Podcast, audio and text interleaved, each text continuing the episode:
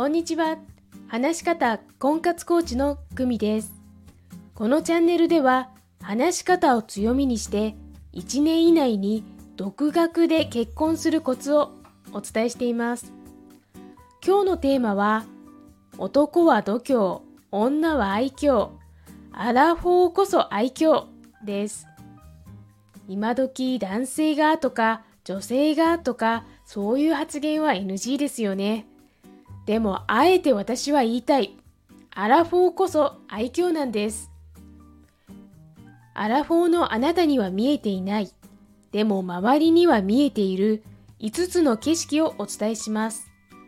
1、あなたの年齢とキャリア、もうそれだけで威圧感がある。2、黙っていると怖く見える表情になってきた。3、加齢とともに声のトーンが下がる。4、普通に話していても長年の知識と経験から語気が強く伝わってしまう。5、羞恥心が減り、ガサツな行動が増える。あなたはいくつ気がついていましたか？いわゆる社内のおつぼね様と揶揄されてしまう女性の特徴でもあります。声をかけづらい人物になってしまって損をするのはあなた自身です。新しい情報もお誘いもチャンスもやってきません。